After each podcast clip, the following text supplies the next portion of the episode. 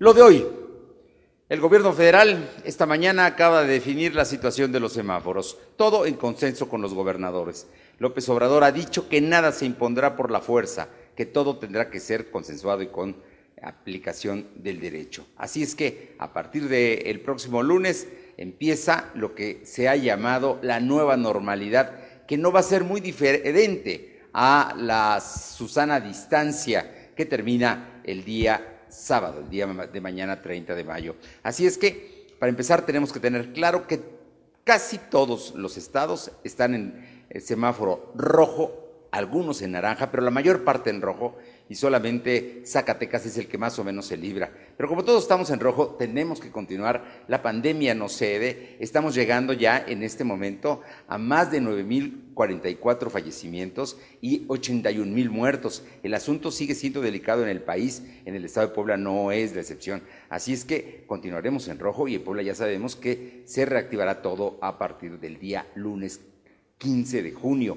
no el próximo lunes con todo y que cambie, que haya semáforo, que termine la sana distancia.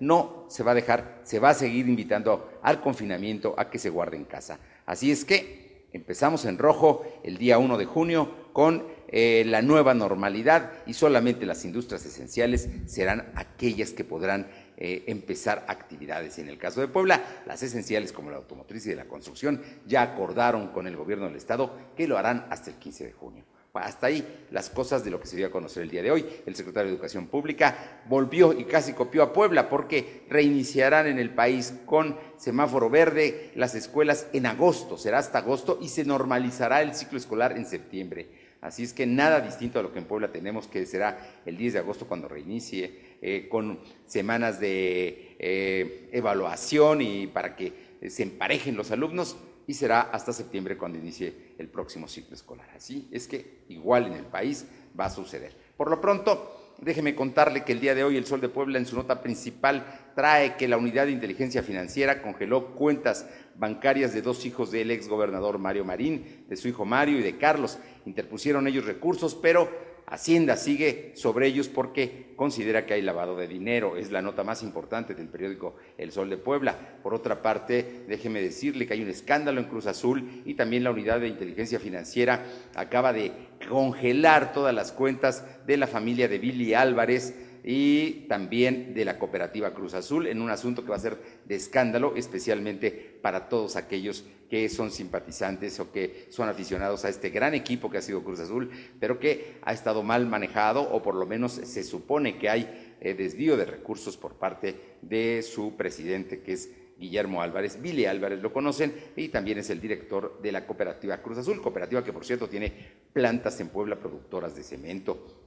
Por otra parte, déjeme decirle que el gobernador anunció que continuará terminando el tema de la pandemia con sus grandes obras, especialmente el aeropuerto, el rescate de lo que es San Francisco, todos los barrios fundacionales aquí en la capital de Puebla y lo que es la zona de la ciudad allá de eh, lo que está en San José Chiapa. También habrá un rescate, habrá obras, en fin, situaciones que ya anunció que se van a iniciar. en más información del día, hay una niña, Michelle, que fue encontrado su cuerpo atado de manos y pies en el fondo de un pozo. Su novio ya fue, ya fue detenido porque fue la última persona que la vio y que se supone la estaba hostigando últimamente. Así es que él está detenido, ella está librando la, muerte está en una situación muy complicada en un escándalo que se dio esta semana aquí en Puebla, donde los feminicidios continúan. Y por otra parte, el Estado de Puebla es el segundo donde hay más casos de COVID